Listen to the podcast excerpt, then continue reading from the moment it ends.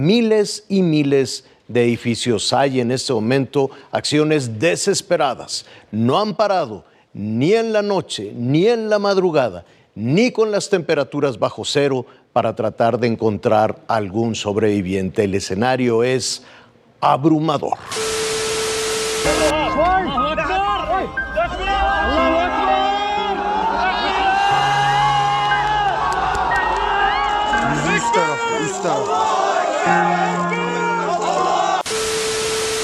Este es el nuevo cementerio de Antakya, Turquía, un lugar grande y en constante expansión.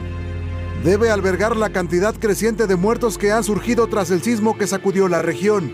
Evita que los cuerpos estén cerca de quienes sobrevivieron y se vuelvan un foco de infección para los damnificados que ya buscan refugio y alimento.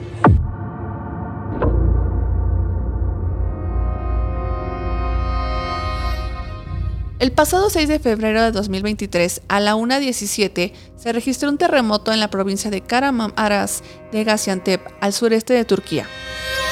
El sismo de 7.8 grados es el terremoto más fuerte en la historia de Turquía desde 1939.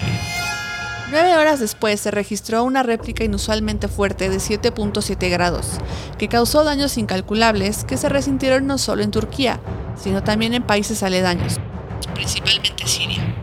Yo soy Fernando Ortega y en esta edición de Detrás de los Hechos hablaremos con Raciel Cruz Salazar, quien forma parte de la sección de internacionales de Fuerza Informativa Azteca, para hablar sobre las consecuencias de los sismos en Turquía y Siria a 10 días de lo sucedido.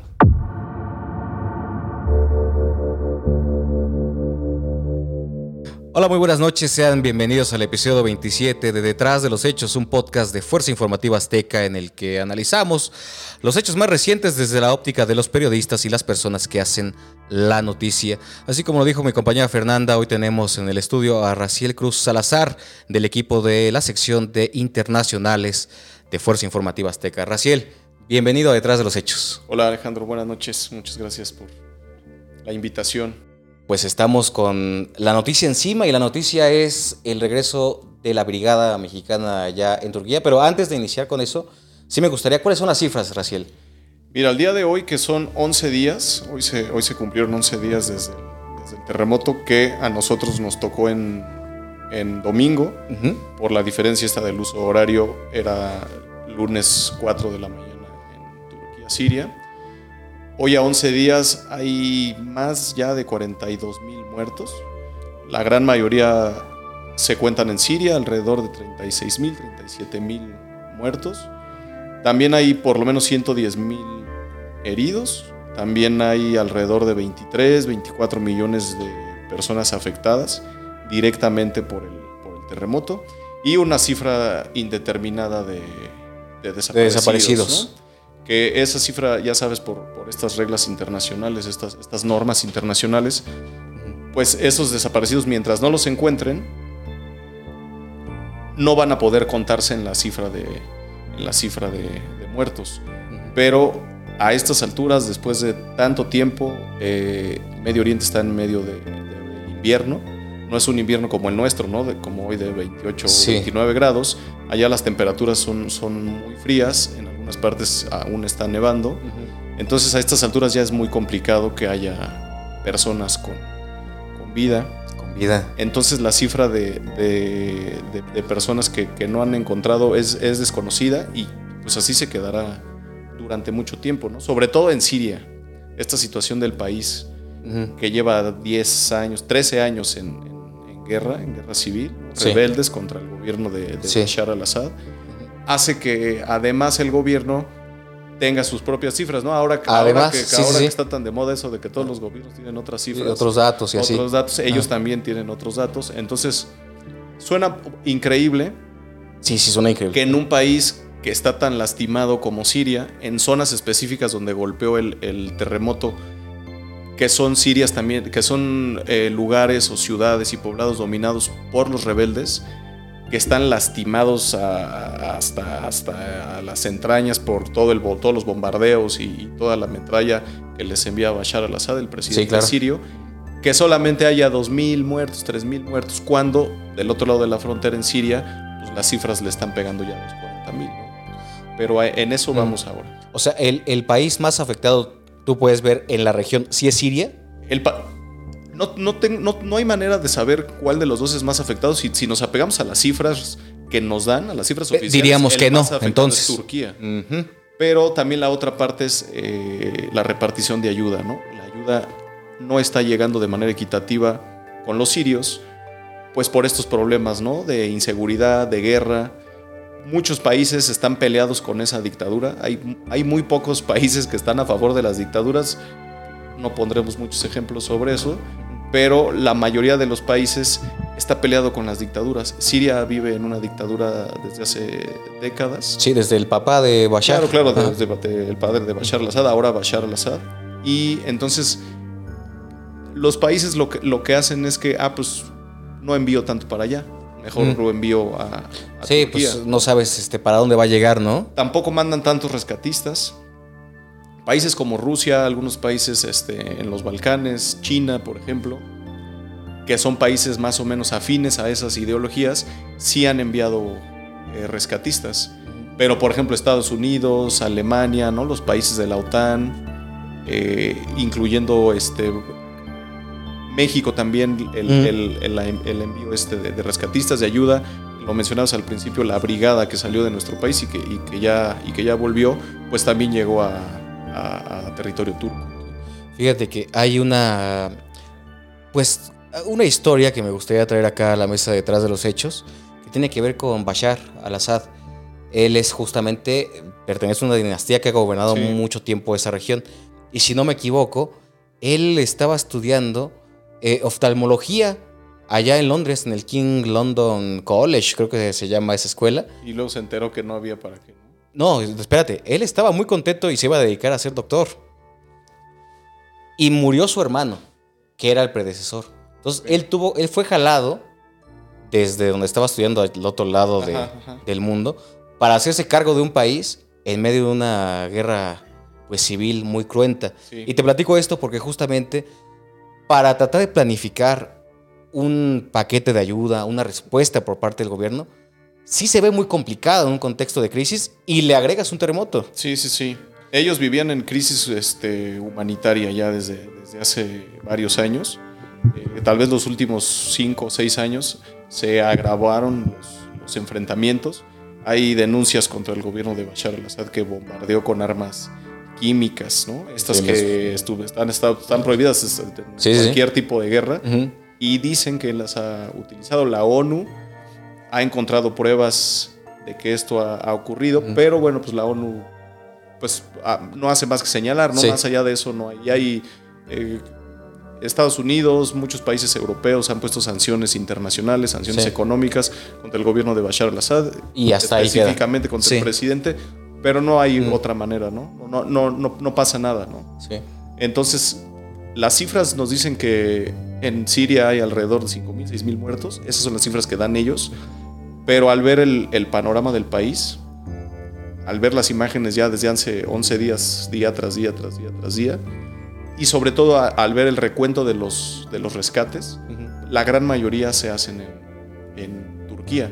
Inclusive hoy, más de 260 horas del, terremoto han rescatado a varias personas. Hace unas horas rescataron a una chava que tenía 17 años, luego una señora que tenía 42 años, y hace unos momentos rescataron a un niño que llevaba más de 260 horas.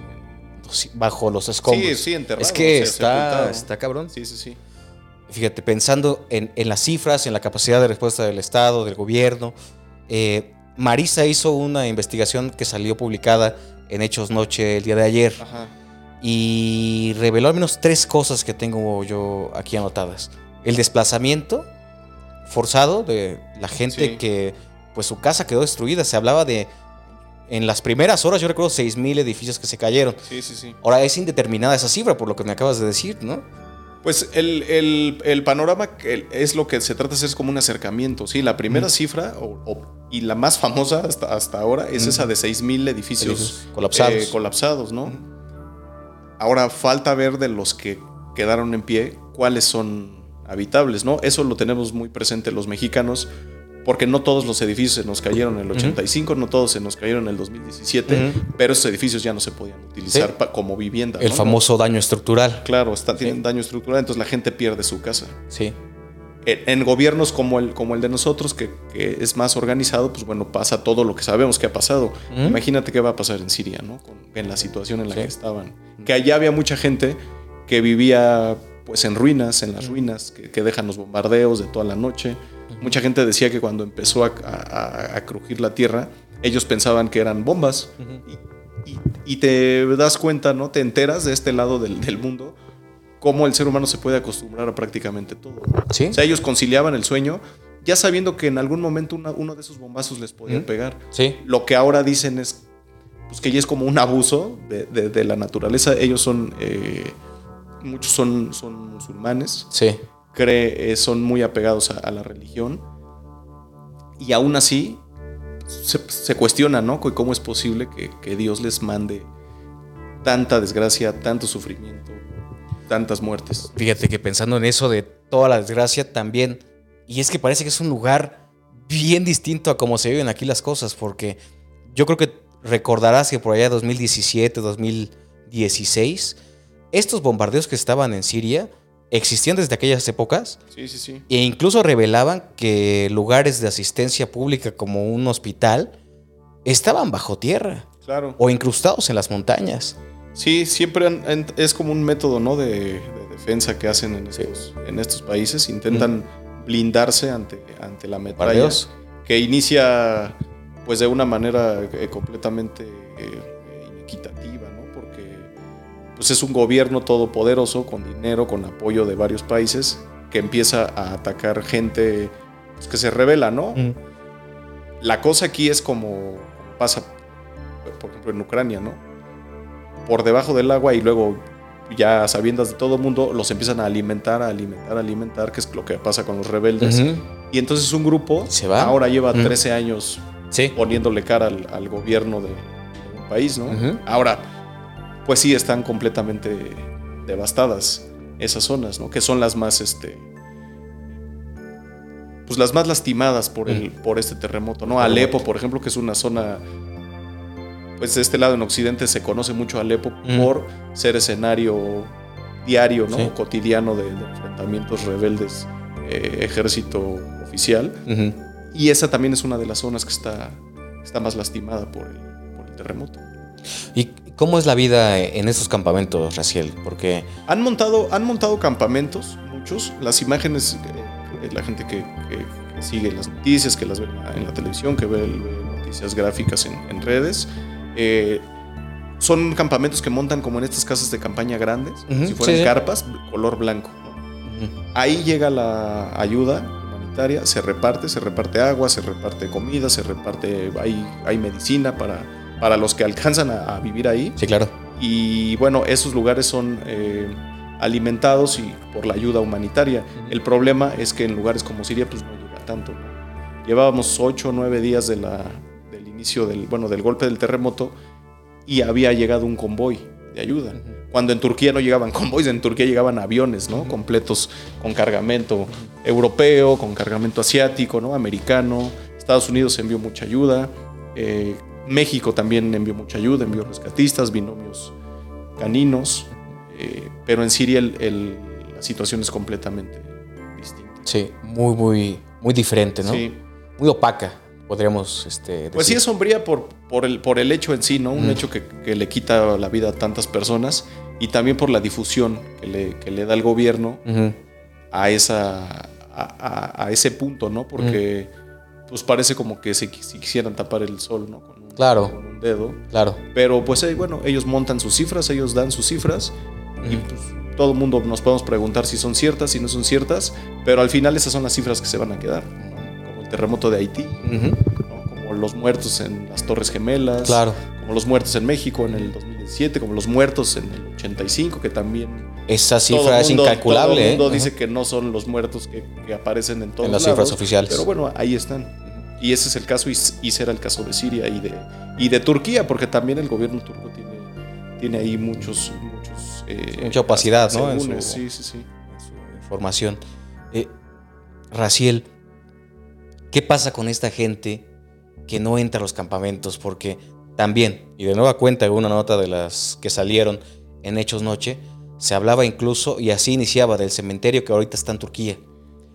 gente que trasladaron de estos, estos albergues o estos campamentos a estos eh, pues, cementerios. Pues es que los, los la ayuda humanitaria, estos campos que se están montando, ¿no? Que monta la ONU, que montan eh, diversas organizaciones, ¿no? Sociales, no, gubernamentales, no alcanzan para todos. Sí, no, pues no. O sea, si, si, nos, si las cifras nos dicen que hay por lo menos 23 millones de afectados, pues solamente con ver las imágenes te das cuenta que ahí no cabe toda esa gente. hay poblados completos sirios, poblados completos turcos, que quedaron en, en ruinas.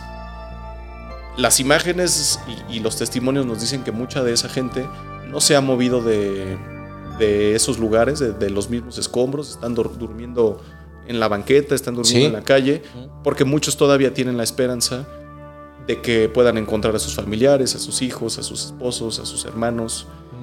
Y si se van, pues no se van a enterar, ¿no? No quieren abandonarlos. Sí. Entonces no se mueven. También hay muchas historias de gente que alcanzó a salir de su casa, su casa se vino abajo, pero ellos después de días siguen escuchando a, su, a sus familiares dentro. Solamente que pues no hay quien los ayude a mover, a mover tantas piedras, a mover toneladas de escombros.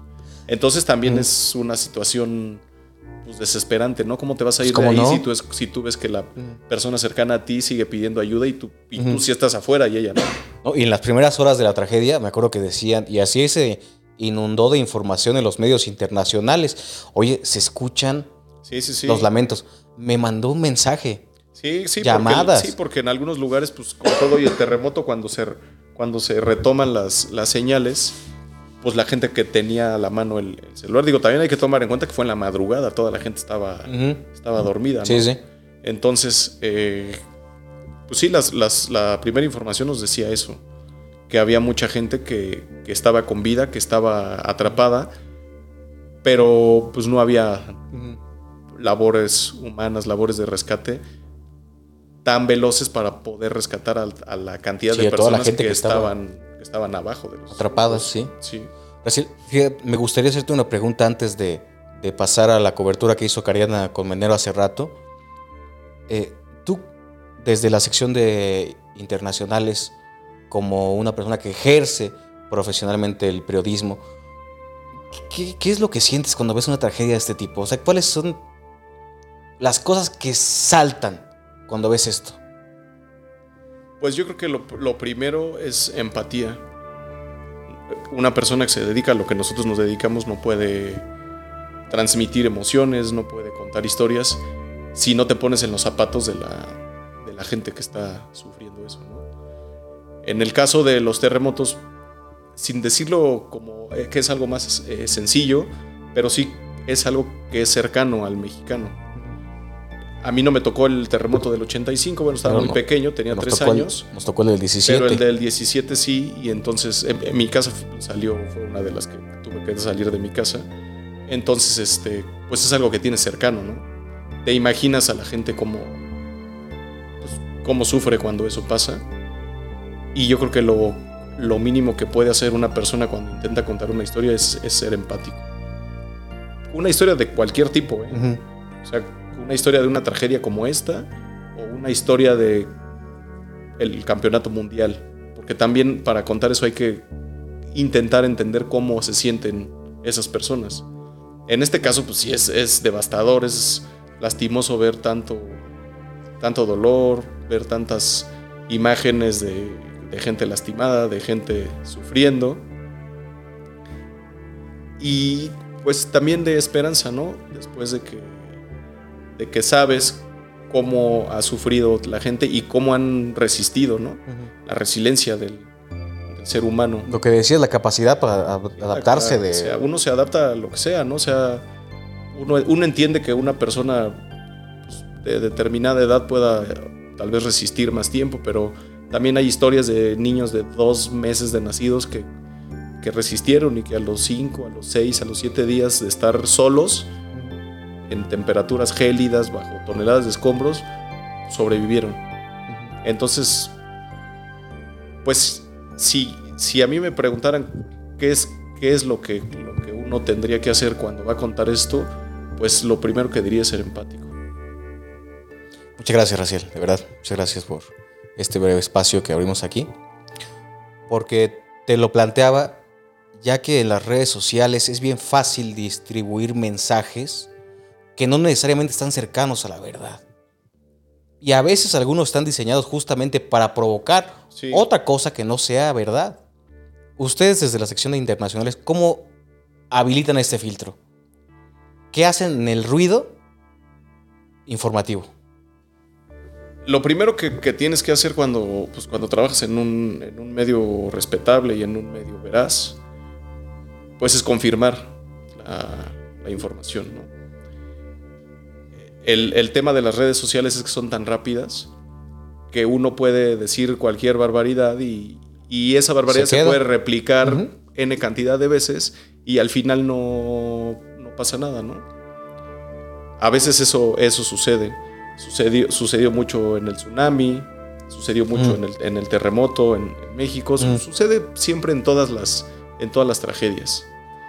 Lo único que nosotros podemos hacer es confirmar y lo hacemos pues, con agencias eh, de investigación, con agencias de noticias, con corresponsales que están en- viviendo el día a día en la, en la zona del desastre, en la zona cero, ¿no? Como, como se le conoce siempre al, al epicentro de estos, cosas. de estos lugares. Ajá.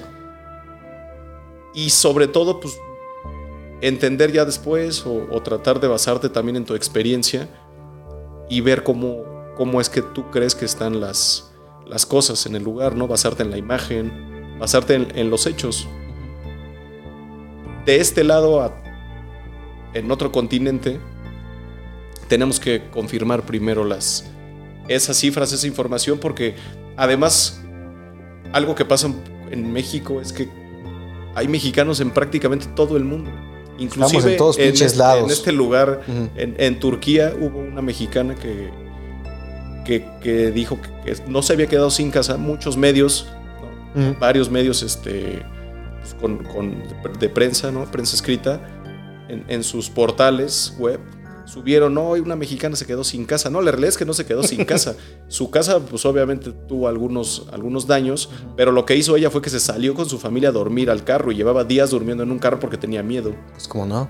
Pero no es que se haya quedado sin casa. El- ese tal vez es un ejemplo a, a tu pregunta, ¿no? O sea, en todos lados o en muchos lados salió una mexicana perdió su casa en Turquía, ¿no? Y sacaban la foto, la de foto del carro, señora, ¿no? Pero no, la señora, o sea, ya después ella explicaba dentro de la nota o dentro del cuerpo de la nota, donde está ya la información dura, decía, no, no me quedé sin casa, o sea, sí tengo casa, pero me salí de mi casa Sí, por el riesgo de que pueda tengo pasar miedo. algo. Sí, y tal vez no hubiera riesgo eh, real, pero ella en su cabeza sí. Sí, no, pues, Porque solamente, o sea, las personas que viven eso y que luego salen se quedan pues, completamente eh, friqueadas, ¿no? Con, con esta sensación de que va a temblar y todo el tiempo están pensando que, sí, pues que va cómo a no. temblar. Sí, y tenemos en el en los genes Claro. pues actuar Sí, como hemos vivido los mexicanos. El, el- el miedo es, es, un, es un mecanismo de defensa para el ser Ujú. humano, ¿no? sí, Entonces, si tú crees que algo está mal, pues no lo vas a, no lo vas a hacer. No, y lo, lo, lo presientes, ¿no? Sí, o sea, hay sí. una percepción de lo que puede suceder. Fíjate, pensando en este ADN del mexicano, pensando un poco en la percepción que tenemos frente a casos de, que conocemos históricamente. ¿Qué fue lo que hizo concretamente el gobierno de México?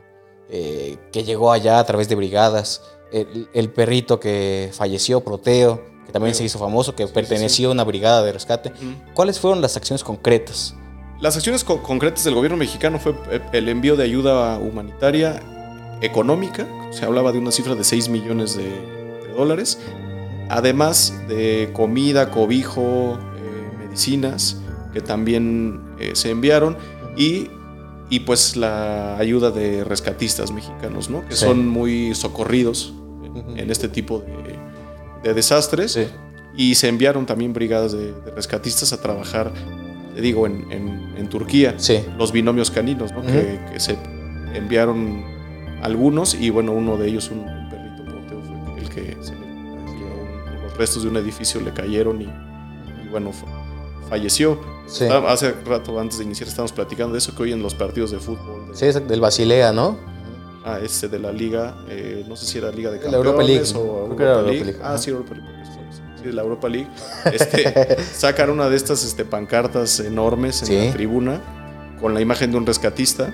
Lo sacan como agradecimiento y una parte de esa, de esa pancarta en las gradas Está está, la imagen de, de.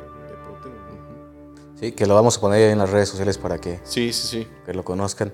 Eh, Raciel, este programa lo cerramos siempre con una aproximación un poco más personal a quien está del otro lado del micrófono, en este caso tú. Y esta aproximación personal es una canción con la que permitas a la audiencia conocer un poco más a Raciel a través de su música. Nunca nadie espera esta pregunta. Pero a mí sí me, gusta. A mí me gusta mucho el rock and roll. Soy prácticamente rock and rollero el 90%. Excelente. Este, y mi grupo favorito es Metallica.